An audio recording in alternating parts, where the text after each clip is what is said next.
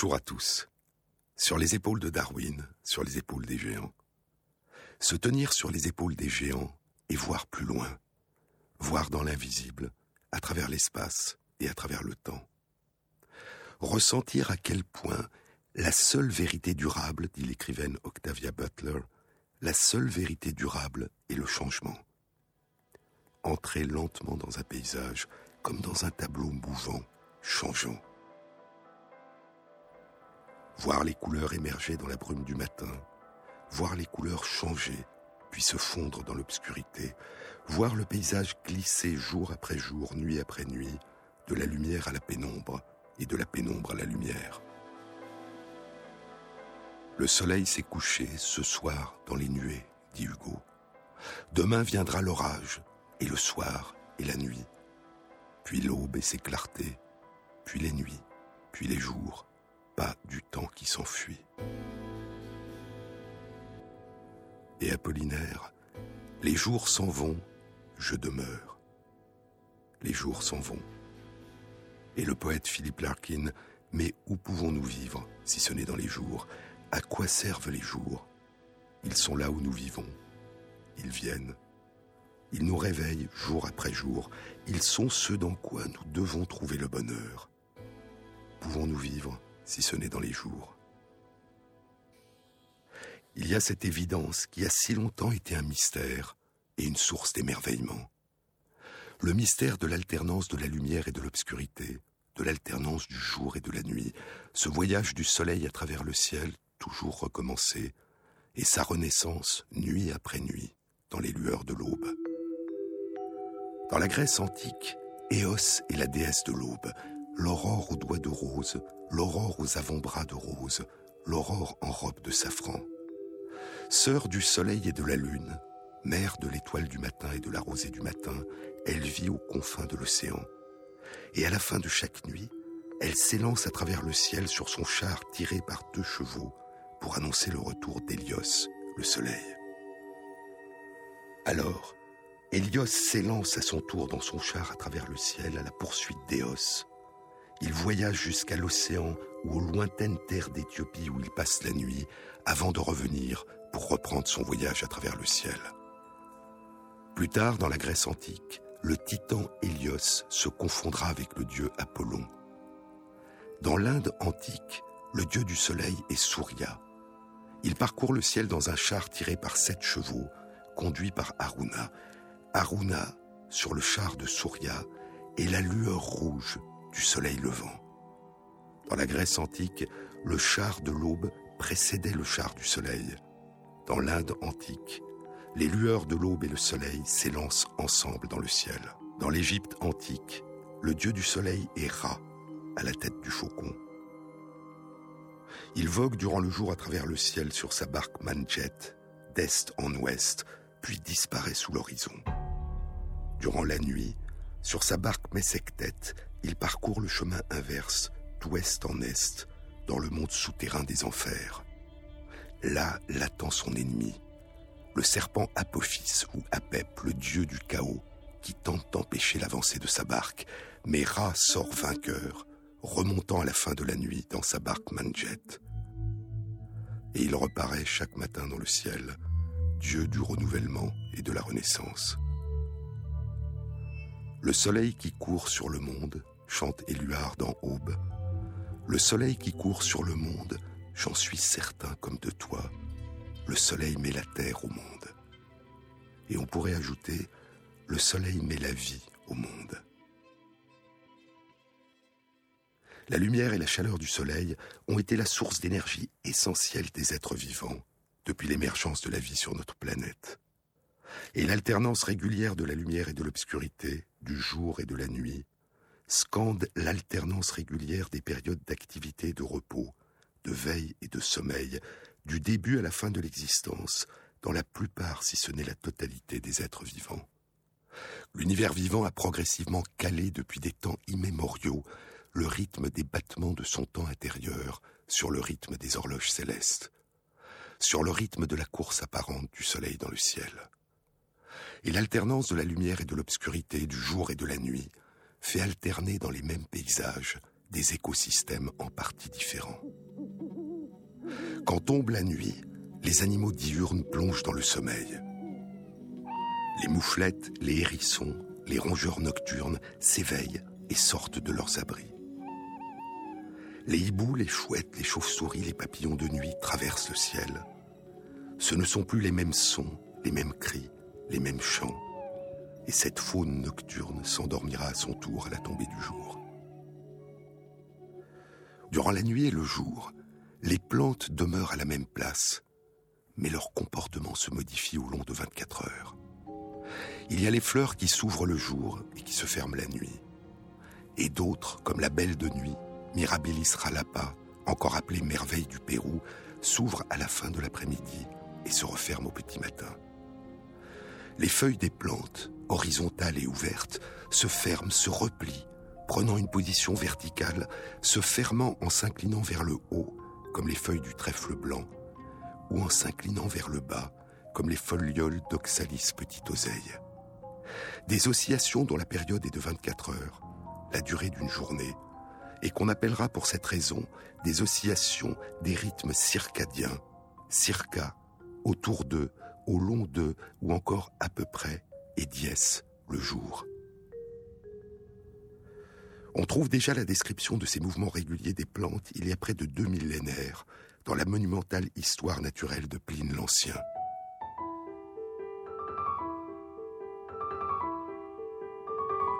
Toutes les fleurs et tous les arbres se ferment pour tisser la guirlande du repos, chantera beaucoup plus tard, à la fin du XVIIe siècle, le poète anglais Andrew Marvell dans son poème The Garden, le jardin. Et il imaginera un cadran de fleurs et d'herbes où de si haut le doux soleil voyage à travers un zodiaque parfumé. Et pendant qu'elle travaille, l'industrieuse abeille calcule les heures aussi bien que nous. Comment compter l'écoulement de ces heures si douces et si pleines, si ce n'est à l'aide des herbes et des fleurs? Un cadran solaire composé de fleurs, qui permettrait de compter l'écoulement des heures en contemplant les herbes et les fleurs. Soixante-dix ans plus tard, Carl von Linné en proposera un modèle. Le médecin et naturaliste Carl von Linné est le père de la taxonomie, la classification des espèces. Après avoir publié Systema Naturae, sa première grande œuvre de classification des animaux et des plantes, puis de nombreux autres ouvrages, Linné publie en 1751 Philosophia Botanica. Il a 44 ans, et après avoir été professeur de médecine et de botanique à l'université d'Uppsala, en Suède, il en est depuis un an devenu le recteur.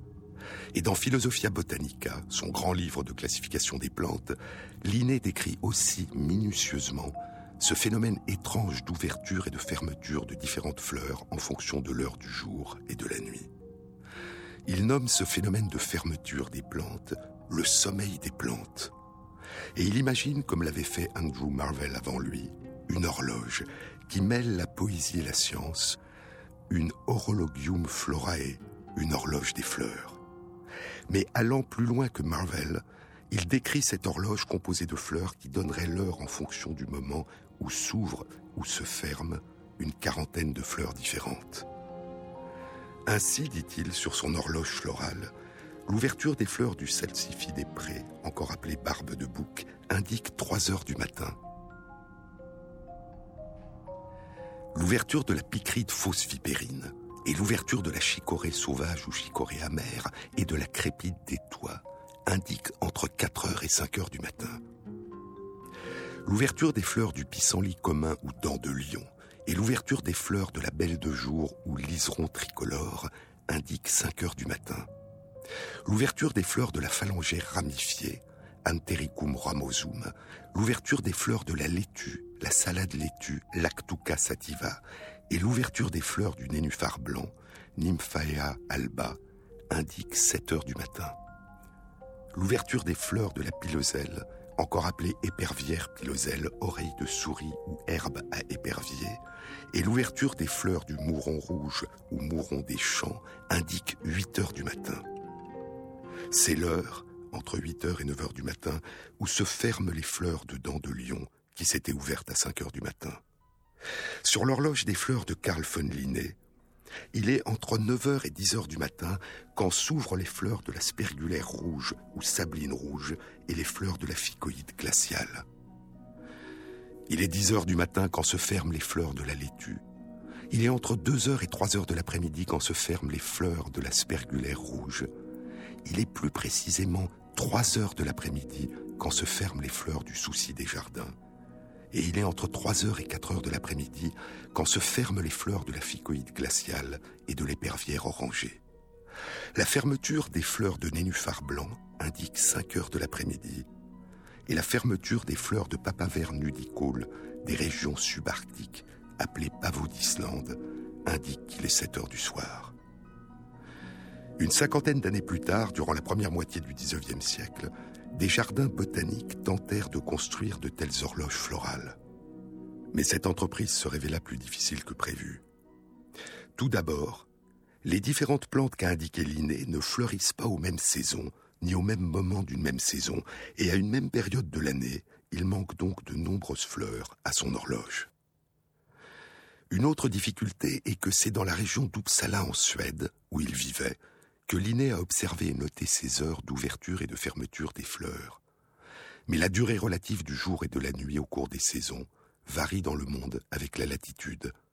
Et la durée du jour influe sur les heures d'ouverture et de fermeture de très nombreuses fleurs. Enfin, l'ouverture et la fermeture des fleurs n'est pas seulement liée à leur exposition à la lumière, elle varie aussi en fonction de la température et de l'humidité. Mais ce que révélait ou plutôt se canalisait avec précision Carl von Linné, c'était l'existence de deux phénomènes mystérieux dans la vie des plantes. La capacité des plantes à réaliser des mouvements, à bouger, et l'importance de l'influence qu'exerce sur leur vie l'alternance quotidienne de la lumière et de l'obscurité. 129 ans plus tard, en 1880, Charles Darwin publie son avant-dernier livre, The Power of Movement in Plants, le pouvoir, la capacité de mouvement dans les plantes. Il a 71 ans. Il lui reste un an et demi à vivre. Son fils Francis l'a aidé à réaliser les expériences et à rédiger le manuscrit, et sur la couverture du livre, il est indiqué Charles Darwin, assisté par Francis Darwin. Ils ont exploré la diversité des mouvements chez plus de 300 plantes. Chez des plantes dotées de capacités de mobilité particulières, les plantes grimpantes et les plantes insectivores mais aussi les innombrables variations des relations entre les mouvements des plantes et la lumière. Les mouvements des plantes héliotropes, dont les fleurs et les feuilles se tournent vers le soleil, et les mouvements que Linné étudiait, les mouvements des fleurs qui s'ouvrent et se ferment aux mêmes heures du jour ou de la nuit, les mouvements des feuilles qui s'abaissent ou se redressent, se replient ou se déplient aux mêmes heures du jour ou de la nuit. Mais ces mouvements et ce rythme sont-ils uniquement impulsés de l'extérieur, par l'alternance de la lumière du jour et de l'obscurité de la nuit, ou par l'alternance de la chaleur du jour et de la fraîcheur de la nuit, ou ces mouvements et ce rythme des plantes pouvaient-ils naître aussi de l'intérieur, à partir des battements du temps, au cœur même du vivant? 150 ans avant la publication par Darwin de la capacité de mouvement dans les plantes, une vingtaine d'années avant la publication par Carl von Linné de sa philosophie botanique, un astronome français, Jean-Jacques Dortus de Méran, avait réalisé une expérience scientifique qui avait apporté une première réponse étonnante. Il explorait le comportement de la sensitive, une plante extrêmement sensible au toucher, d'où son nom de sensitive, sensible, Mimosa pudica, la pudique. Si on touche très légèrement l'une de ses feuilles, la feuille se referme aussitôt et s'incline vers le bas. Cette réponse la protège des intempéries et des herbivores. Mais en l'absence de toute intervention extérieure, la fermeture et l'orientation vers le bas de l'ensemble de ces feuilles a lieu spontanément chaque soir. Puis au matin, les feuilles s'ouvrent et se dressent de nouveau vers le ciel. Doméran avait placé la sensitive dans une obscurité permanente à l'intérieur d'une boîte, afin de déterminer si c'est la perception par la plante de l'alternance de la lumière du jour et de l'obscurité de la nuit qui est responsable de ces mouvements périodiques. Et il observera que ces mouvements périodiques réguliers d'ouverture et de fermeture des feuilles et d'inclinaison alternée vers le haut et le bas persistent au même rythme en l'absence de lumière. Il publie ses résultats en 1729. La sensitive, écrit-il, sent donc le soleil sans le voir en aucune manière. Sur les épaules de Darwin, sur France Inter. Dans cette matinée, le jardin est brillant. Les arbres sont tordus, ils sont tous ceux que j'ai. Dans cette matinée, les arbres sont tordus et leur feuillage est rouge par fou. Soir viendra, le jardin sera là, sans personne dedans, moi je serai couché. Le jardin sera là, moi je serai couché, et je dormirai sous, je parle en fou. Les années ont passé, je ne sais plus dans quel ordre. Je n'ai pas trop parlé, il y avait tant à dire. Les années ont passé, je n'ai pas trop parlé. Je n'avais pas le goût, je parle en fou.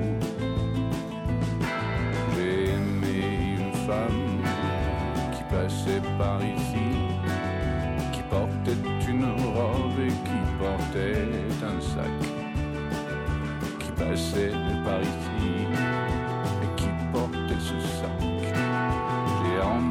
sa joue, je parle en fou. Je n'ai eu qu'un pays et j'ai eu quatre frères. Ils sont là quelque part, chacun est dans sa ville. Je n'ai eu qu'un pays, chacun est dans sa ville. Chacun est dans son trou, je parle en fou. Une odeur vient à moi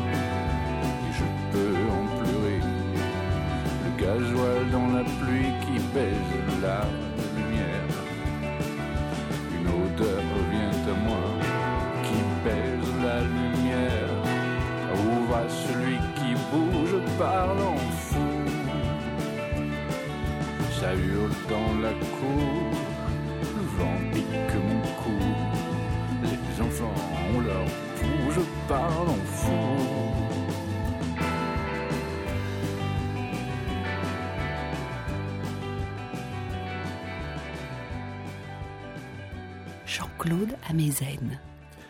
Ce n'est pas une étrange capacité à sentir le soleil dans l'obscurité, à sentir le soleil sans le voir, comme le découvre et le décrit de Méran au début du XVIIIe siècle, qui permet à la sensitive d'ouvrir et de fermer ses feuilles à peu près au même rythme que la course apparente du soleil à travers le ciel.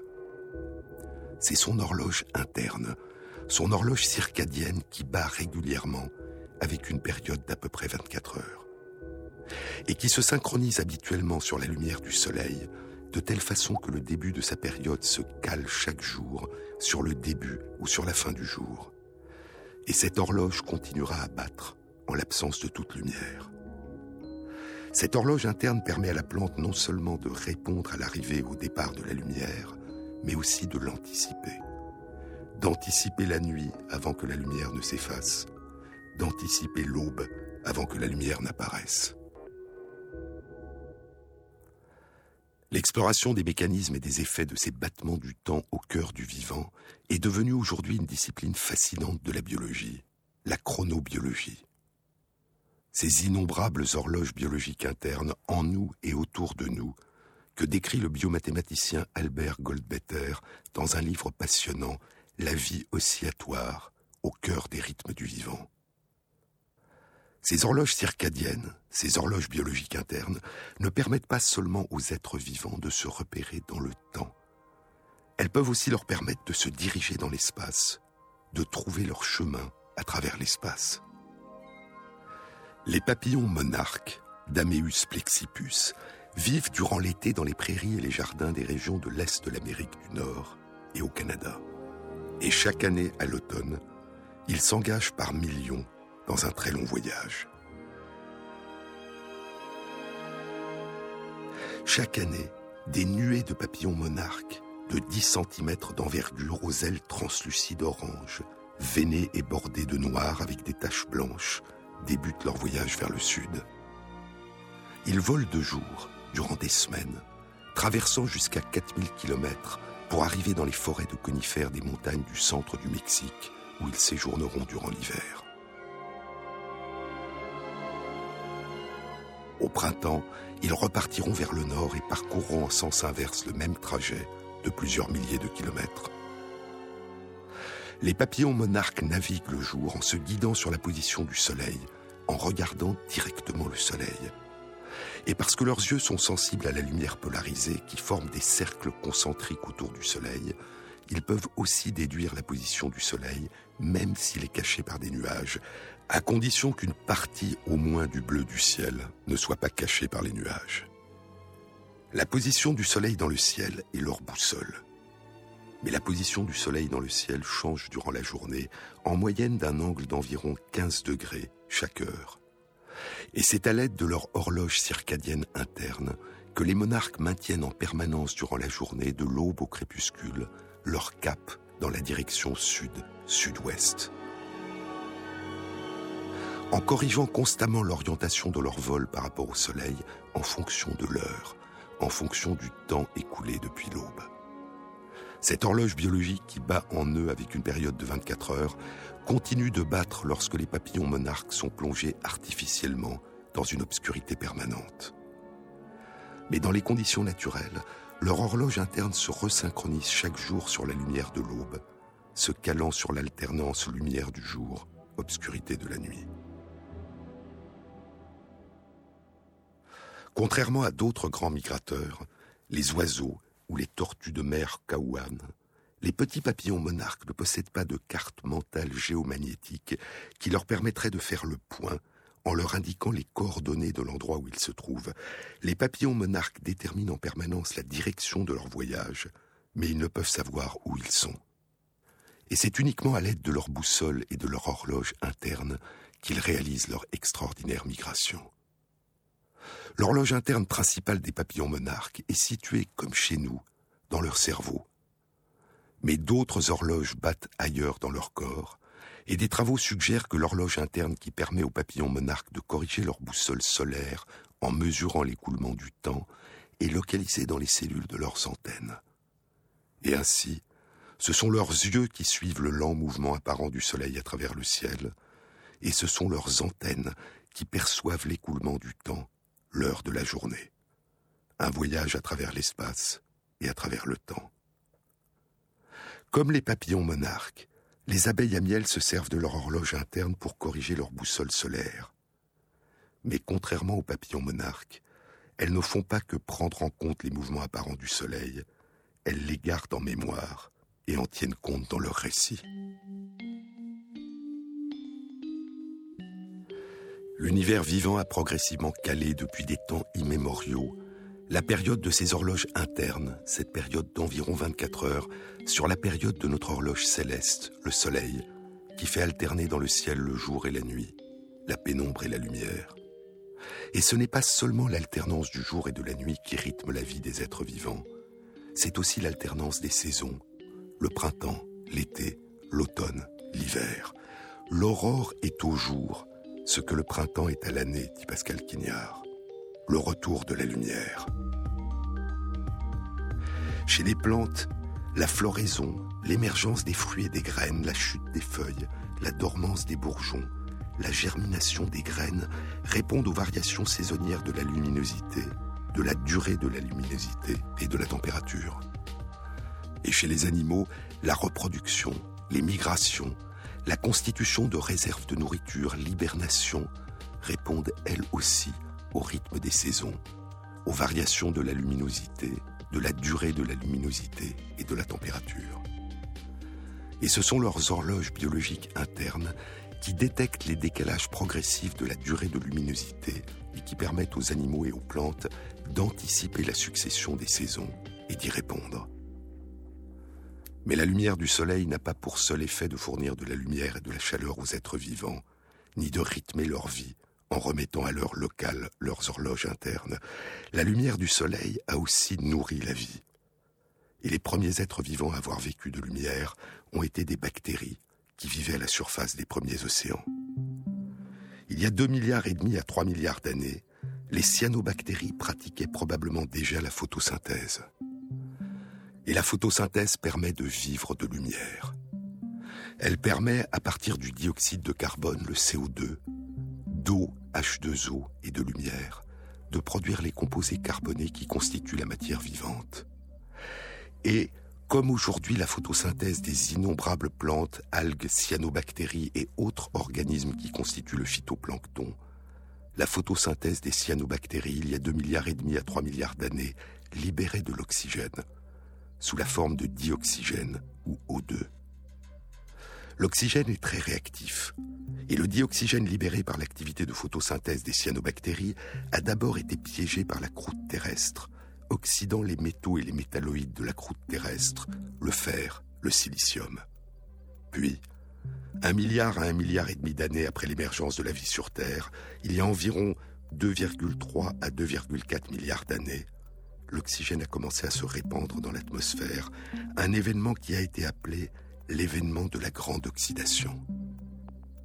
Parce que l'oxygène est très réactif, il est très agressif pour les cellules qui n'ont pas la capacité de produire des réactions chimiques qui neutralisent la formation des dérivés toxiques de l'oxygène. Et l'augmentation de la concentration d'oxygène dans l'atmosphère a probablement provoqué l'une des premières extinctions massives de l'histoire du vivant, qui a été appelée la catastrophe de l'oxygène ou la crise de l'oxygène. Et cette catastrophe a favorisé l'expansion des bactéries qui étaient par hasard capables de résister à l'oxygène en le neutralisant et en l'utilisant pour produire de l'énergie, en respirant. Et les descendants de ces survivants nous ont donné naissance, et ont donné naissance à l'immense majorité des êtres vivants qui nous entourent aujourd'hui, et pour qui, comme pour nous, l'oxygène est devenu indispensable à la vie.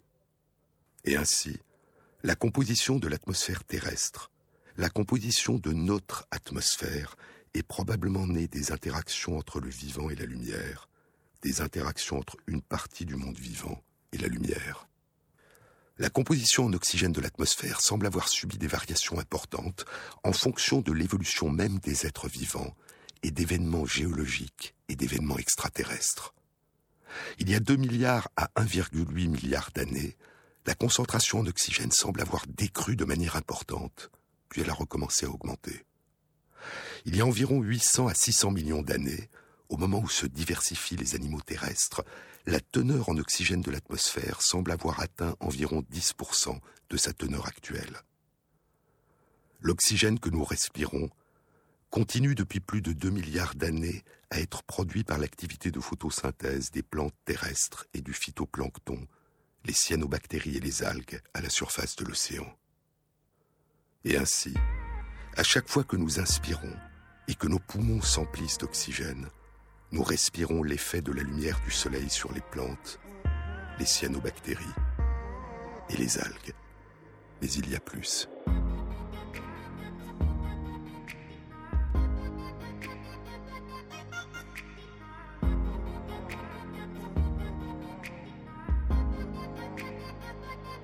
Can't look at you the same way, anticipating heartbreak. And I know, and I know, and I know. I'm putting on a brave face to meet you in the same place. And I know, and I know, and I know. Gotta let my mind find another space. Cause I heard these scars never go away. And now I'm running out of ways to numb the pain. So if you're gonna hurt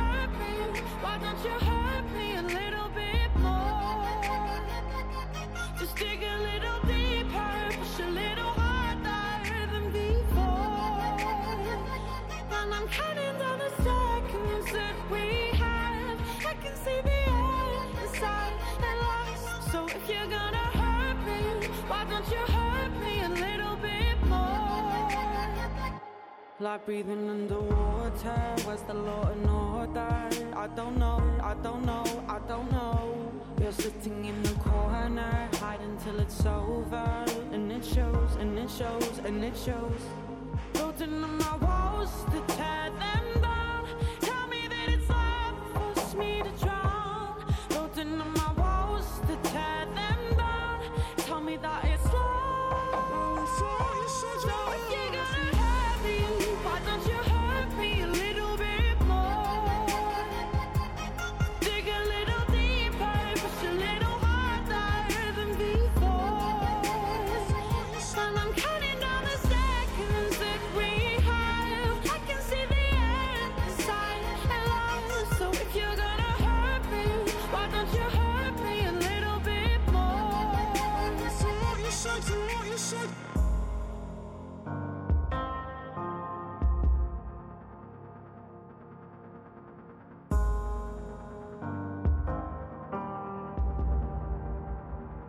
Sur les épaules de Darwin, France Inter, Jean-Claude Amezen.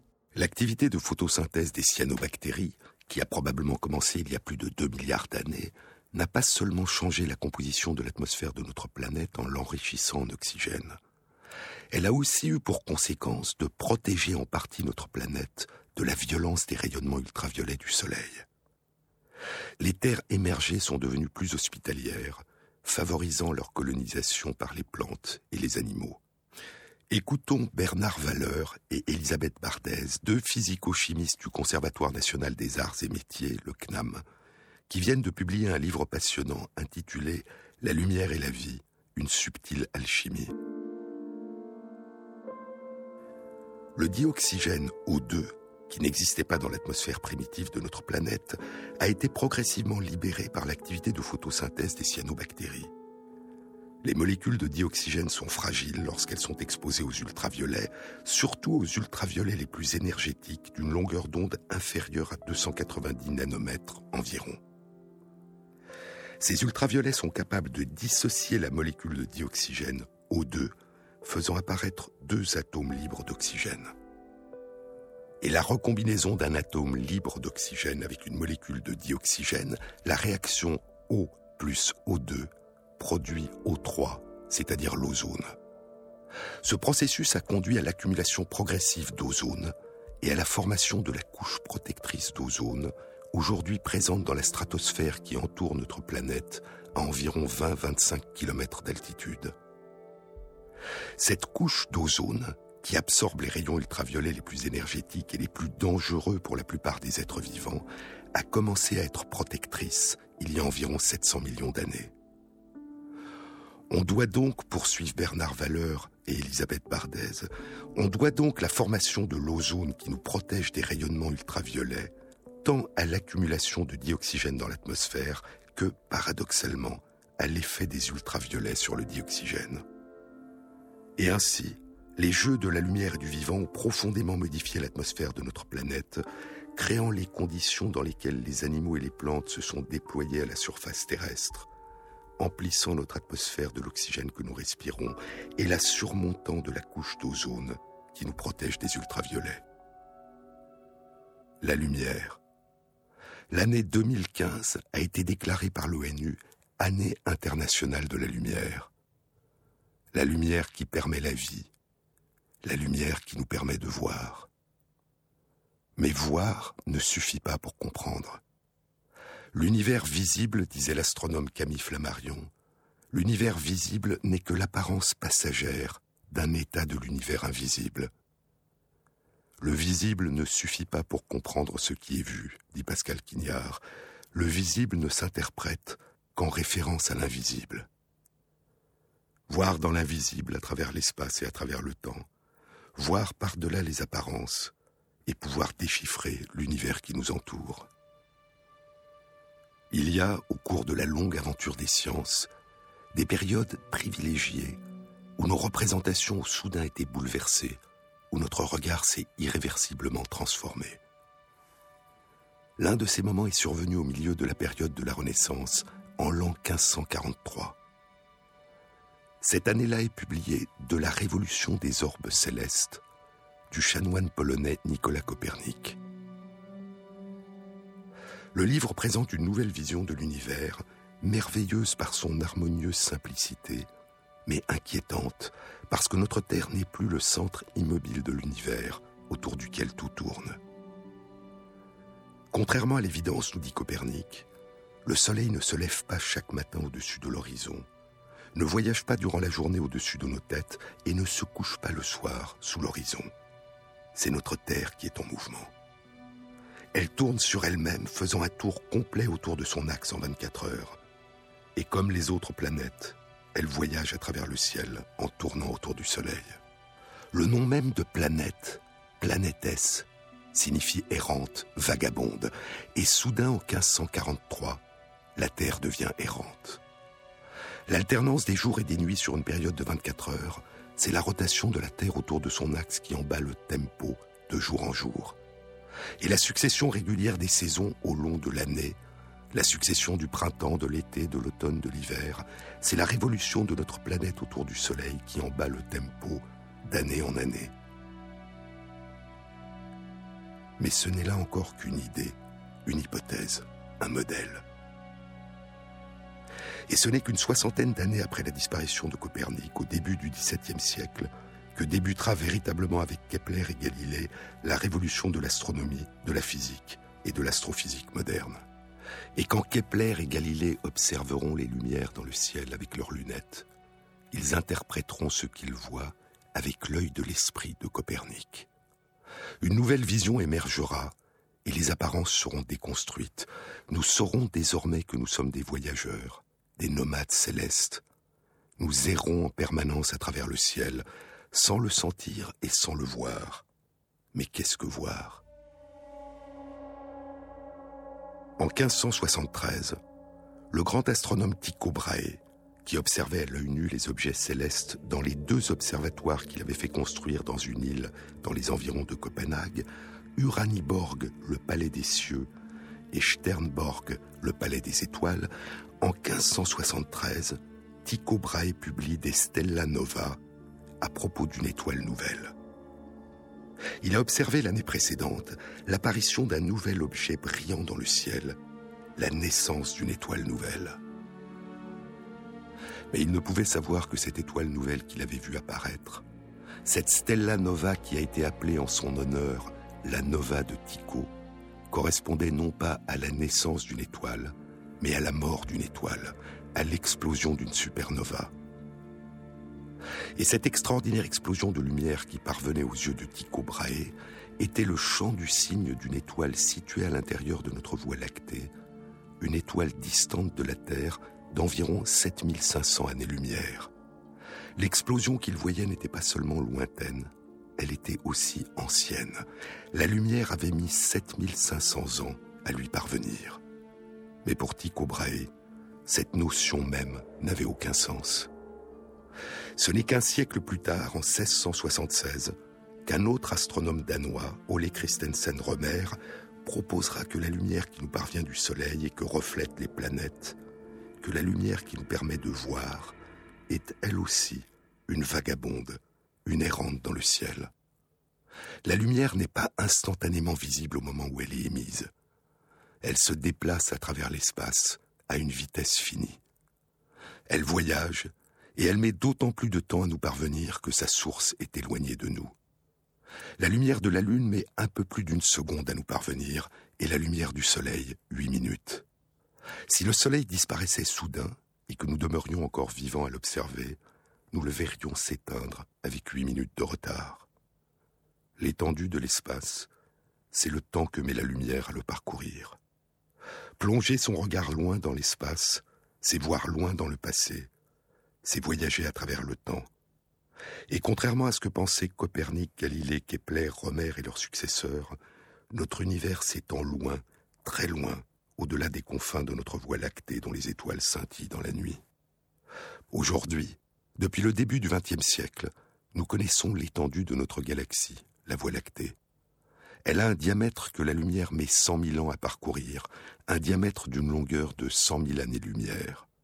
Et Andromède, une nébuleuse, un nuage lumineux de poussière brillante, que nous pouvons voir à l'œil nu dans le ciel de l'hémisphère nord, est une galaxie distante de notre Voie lactée de plus de deux millions d'années-lumière. Sa lumière, que nous percevons aujourd'hui dans la nuit, a été émise il y a plus de 2 millions d'années.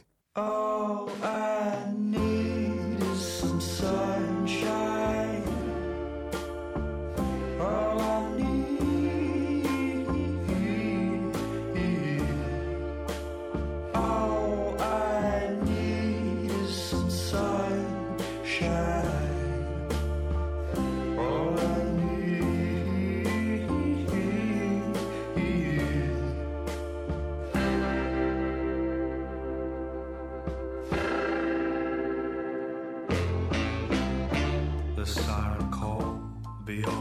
tree line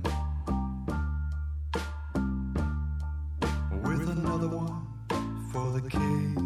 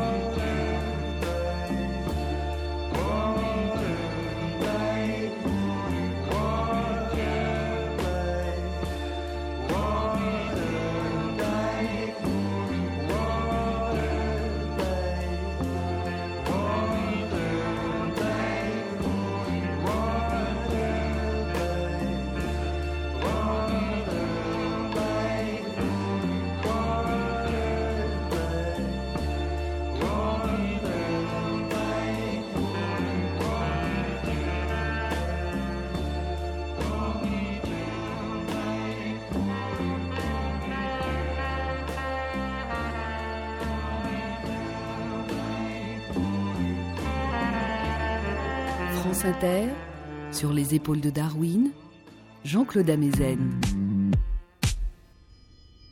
Newton était fasciné par la lumière. En 1666, à l'âge de 24 ans, il découvre que la lumière blanche contient en elle toutes les couleurs. Quand il lui fait traverser un prisme, la lumière blanche se décompose dans toutes les couleurs visibles de l'arc-en-ciel. Mais Newton ne s'intéressait pas seulement au visible, à ce que la lumière nous rend visibles et à la nature même de la lumière. Il s'intéressait aux forces invisibles, aux lois invisibles de la nature qui gouvernent le monde. Et c'est en 1687 que Newton publiera sa plus grande contribution à la naissance de la physique moderne, ses principes mathématiques de philosophie naturelle, dans lesquels il décrit les trois lois universelles du mouvement et la loi de la gravitation universelle il révèle que l'espace qui sépare les corps célestes et terrestres est un lieu de passage traversé par une force invisible. Et cette force invisible, qui attire à distance les corps célestes ou terrestres les uns vers les autres, cette force invisible rend compte des mouvements des planètes dans le ciel. Mais, contrairement à ce que pensaient Copernic, Galilée, Kepler, Newton et leurs successeurs, notre Soleil n'est pas le centre immobile de l'univers autour duquel tout tourne. Le Soleil, comme la Terre, est un errant.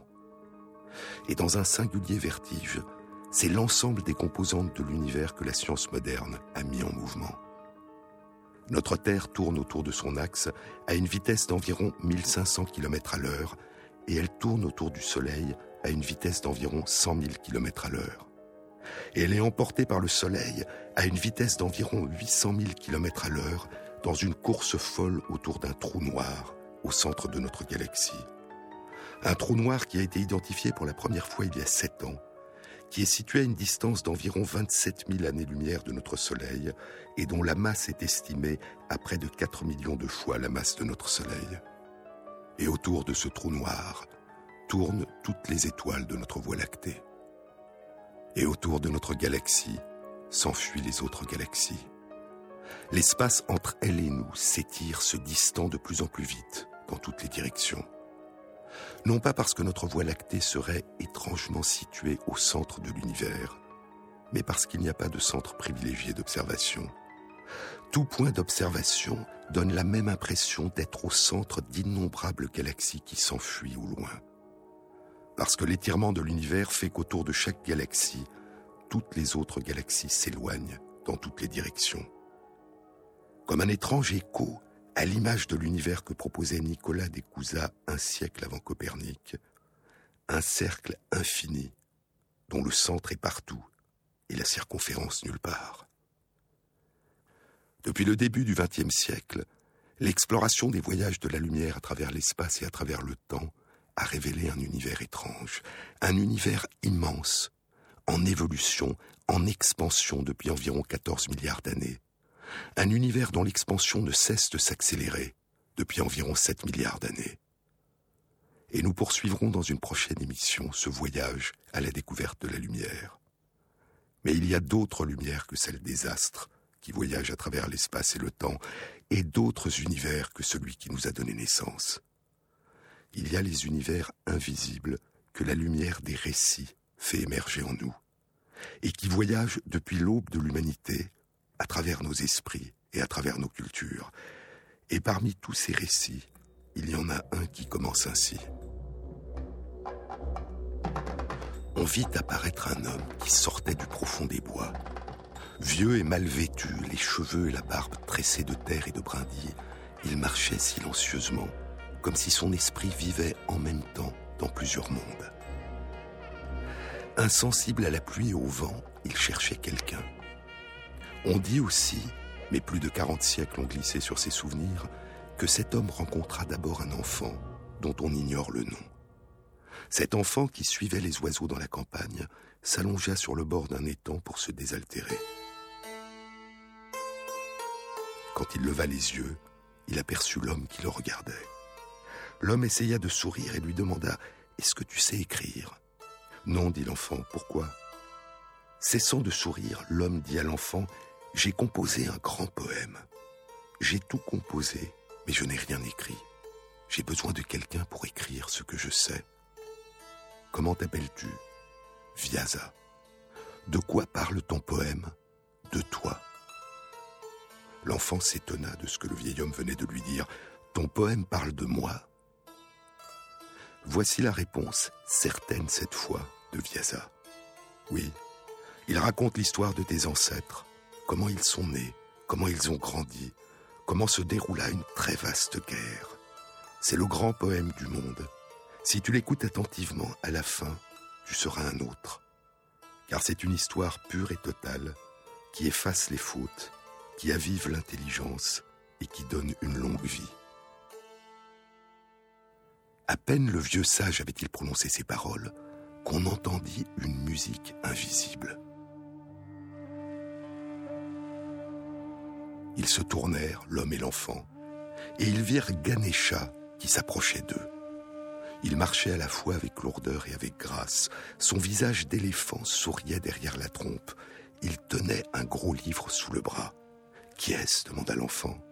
C'est Ganesha, répondit Vyasa. Ganesha lui-même. Le dieu à tête d'éléphant, le dieu des écrivains, des musiciens. Ganesha, celui qui apaise les querelles, répondit d'une voix ronde et douce, en personne. Tu ne me reconnais pas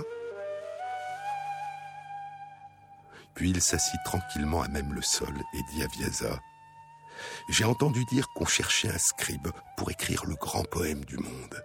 Eh bien, me voici. C'est l'un des innombrables débuts de l'une des plus grandes épopées, de l'un des plus grands poèmes de l'humanité, dont les plus anciennes versions écrites en sanskrit datent d'il y a plus de 2400 ans, le Mahabharata.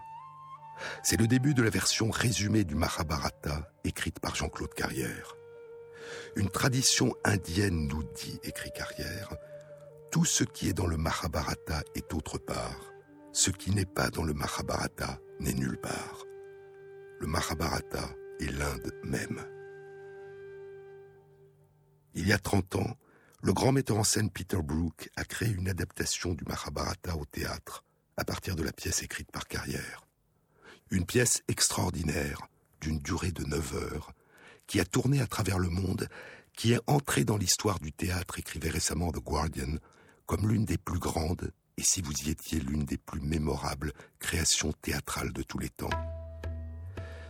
À partir d'un récit, écrit Carrière, qui est le résultat de 16 années de recherche et de travail en compagnie de Peter Brook, de Marie-Hélène Estienne et de nombreux collaborateurs, ce travail lancé par notre émerveillement commun devant les récits que nous fit un ami dès 1973, nous a conduit après de nombreuses lectures, discussions, voyage d'études en Inde à la création d'une pièce, le Mahabharata, en 1985 au Festival d'Avignon. Aujourd'hui, Peter Brook a 90 ans. Il revient au théâtre des Bouches du Nord, créer Battlefield, sa nouvelle adaptation beaucoup plus courte, d'une durée de moins de deux heures, d'un épisode du Mahabharata. Aujourd'hui, samedi 26 septembre, au théâtre des Bouches du Nord, dans le cadre de Le Monde Festival Changer le Monde, vous pouvez assister à la projection du film tiré de la pièce Le Mahabharata, suivi d'une rencontre dans la soirée avec Peter Brook, Marie-Hélène Estienne, Jean-Claude Carrière et les acteurs du film. Et demain, dimanche 27 septembre, toujours aux Bouches du Nord, vous pouvez assister de 17h30 à 18h30 à un dialogue entre Peter Brook et Jean-Claude Carrière autour du Mahabharata, et de 20h à 22h à la représentation de la pièce Battlefield, suivie d'une rencontre avec l'équipe artistique. Vous trouverez tous les renseignements sur ces événements sur la page de l'émission Sur les épaules de Darwin, sur le site franceinter.fr.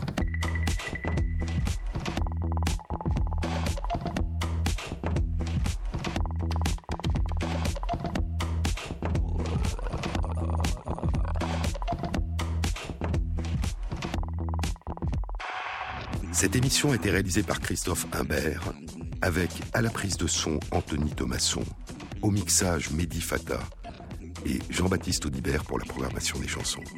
Et merci à Christophe Magère qui met en ligne sur le site de l'émission les articles scientifiques et les livres dont je vous ai parlé.